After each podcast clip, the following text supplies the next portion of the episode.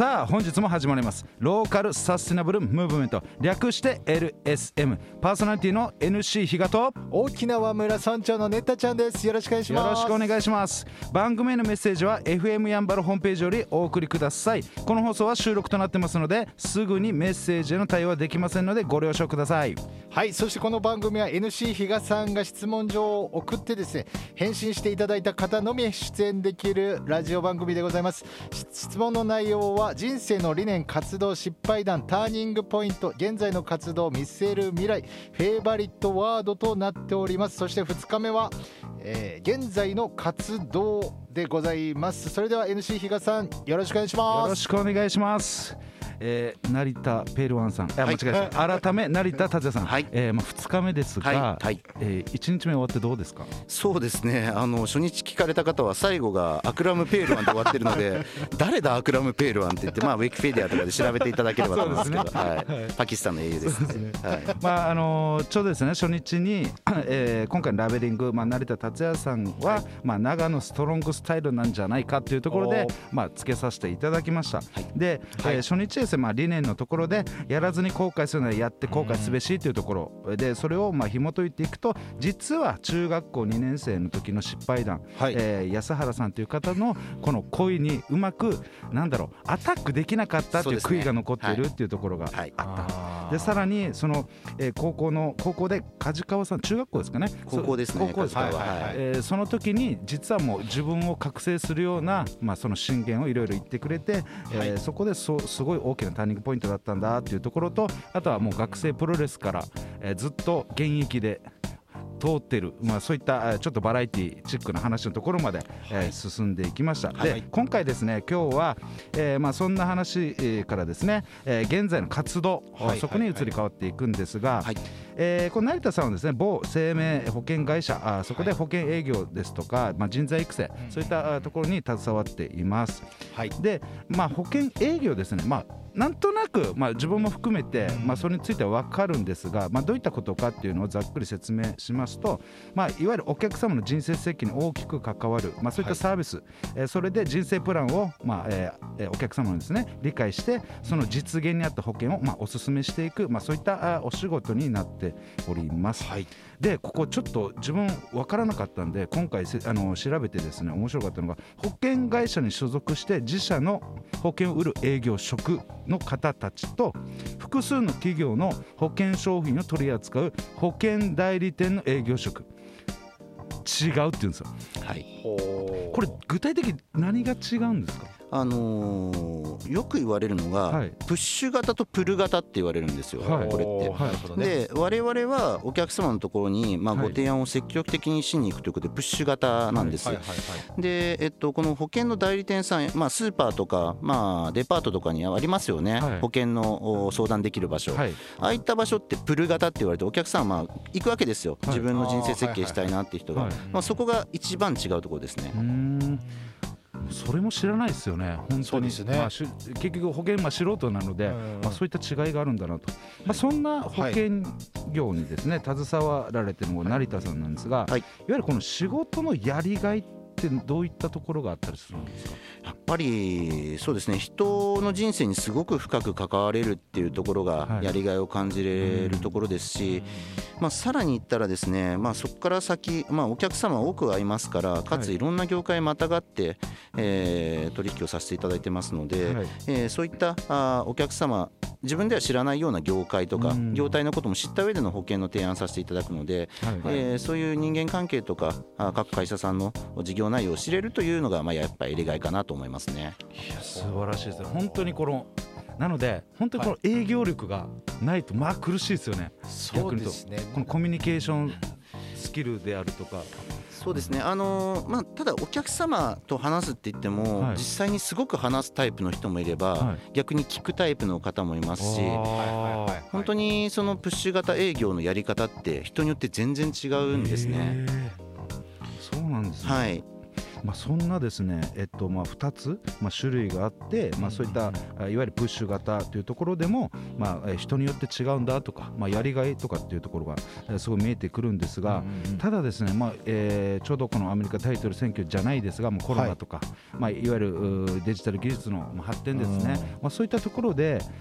いわゆるいわゆる保険業のところでも、はい、まあ、同じようなあ変化っていうのはやっぱあると思うんですね、そういったところで、やっぱ生命保険の、まあ、今後う、どういった見通しっていうのは、なんか成田さんの中であるんですか、えっと、やはり今、話があったように、はい、すごい急速にデジタル化が正直進んでいます、はい、あこれはどこの会社でもそうだと思いますし、新聞報道とかでもあるように、通常、まあ、保険のさっき言ったプッシュ型営業ってお客さんに会って、でまあ、商品の内容を説明して、サインをもらうっていう手続きだったんですけれども、はい、それがですね、まあ、それこそオンラインで LINE だったりメールだったり、そういったものを使ってご提案または手続きも面前ではなくて、まあ、それこそ Zoom とかリモートでお手続きをいただくっていうような変革が今急速に来ていますね。え一方で、まあ、高齢化は進んでいくわけで、そういった高齢者への対応っていうのをデジタルだけでは解ききれないもんですから、あまあ、そこの2つをどういうふうにこうつなぎ合わせていくかっていうことで各保険会社今苦労しているところかなと思いますね。やっぱりいろんなところにそういった大きな変化の波というか、はい、やっぱ訪れてるっていうことなんです、ね、そうですね。特に今年はそれをこう急速に加速させなきゃいけない年だったと思いますね。お客様もご高齢の方にはなかなか会えないし向こうも会いたくないという方もやっぱり増えてきてますからそういったところでデジタルのツールっていうのをしっかり使いながらお客様に情報を提供していくっていうのが我々の今の仕事の仕方になりますね。いやあのペールワンさんのお口からこういったすごい真面目な ちょっとやっぱりババラエティーがすごいです本当に。あのちゃんと真面目な話もできますんで、はい、本当にマジラジオやったらいいのやったらいいのやってみたいですね。はい。毎週。まあそんなですねまあこう、えー、そういった今の、えー、まあ保険業も同じように、えー、今の時代のまあ波っていうんですかね。そういった変化にも変化とかそういったに、えー、しっかり、えー、合わせながらあやっていかないといけないんだなっていうところがまああったと思います。でその中でもう一つまあ、人材育成もされているというところなので、はい、まずこの人材育成の目標とかって何か決められているんですか？目標ですか、はい、そうですね、あのー、先ほど言ったように喋、はい、るタイプの方もいれば聞くタイプの方も、こう弊社におりますので、はい、えー、まあ、その個性に合わせてでその個性を伸ばしながら一方であの最低限知識は身につけさせなきゃいけないですし、はい、まあ、その個性を伸ばすっていうのがやっぱり目標としてはあって、それをじゃあそれぞれに合わせてどうやっていこうかなっていうのがこの管理職としての腕の見せ所かなと思いますね。はい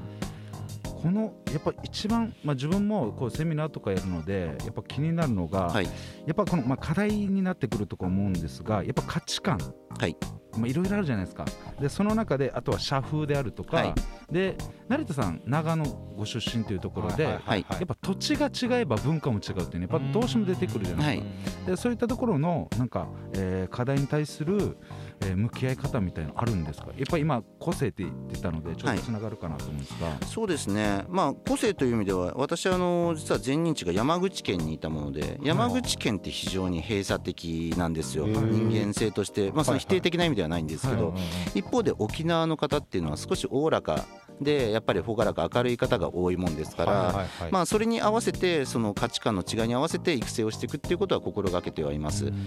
当然お客さんもそうなんですね、はいはい、山口に関してはあ人が割とこうクローズドなコミュニティの中で回ってるもんですから、はい、そこに入り込んでいくの大変なんですけど沖縄の方っていうのはそういう意味では結構皆さん明るく受け止めてくださるので、はい、まあ、それに合わせたようなあ、まあ、情報提供だとか活動の仕方っていうのを今考えているところですね。いやむっちゃ楽しそうですね。いや行く土地土地で そういった文化に触れて、はい、そういう人の特徴であるとか、はい、その土地に根ざした方たち、っていうのをもう直接肌で触れられるじゃないですか、はい、ちゃくちゃ羨ましい。だから先ほど言ったやりがいっていう中にはその業態をまたいでもういろんな業界の方と知り合いになれるっていうのもありますし、はい、いろんな地域の方とやっぱりつながることができる、はい、なのであの今名護に来させていただいて、はい、名護の人たちとつながれるっていうのも非常にあの人生のいい経験になるなと思って、はい、仕事してます。なるほど。やっぱりけもう初日からですね、この振り幅すごいんです振り幅が僕もどどこにどこにピント合わせていいのかまあ今日伺ったですね、はい。まあはいえーいわゆるこのなりわいとされてるいわゆる保険業、はい。保険営業ですね、まあ、そういったところでは、えーやっぱり具体的に、まあ、いろんなあー、まあ、個人個人営業職といっても一言で言っても、まあ、プッシュ型であるとかいろいろありますよというところで、えーその中でもあー喋るが上手い人もいれば、まあ、聞き上手そういったところもあったりする。でやっぱりこのやりがいのところで、えーやっぱり人の人生に触れながらですね各土地、えーそういった土地土地のもう人たちですよね、そういったところの、まあ、特徴もしっかり生かしながら、まあ、そういったことをされているというところでですね、はい。あとはまだ保険の、えーえー未来ですよね、営業未来もえー現代のこの時代感ですよね。そこにやっぱり、えー波は同じように来てると。そこにうまくやっぱり、えー合わせながらですね、はいはいはい。広げていかなきゃいけないんだというお話でしたね。なるほど、はい。まだまだ聞きたいんですけどね、はい。はまた次回と。次回残念です。ということで。はい、そして我々へのメッセージはですね、えー nice challenge 比嘉さんインスタやっております。勝也ドット比嘉1980で検索お願いいたします。ノートブログ、えー KATSU でえー、勝で検索お願いいたします。そしてですねえっ、と YouTube でえーこのお成田さんのとの我々の動画をですねアップして作っていきますので、えー、ネッタちゃんで YouTube で検索していただけると動画載っておりますので検索お願いいたします。ということで以上になります。はい、ありがとうございました。ありがとうございました。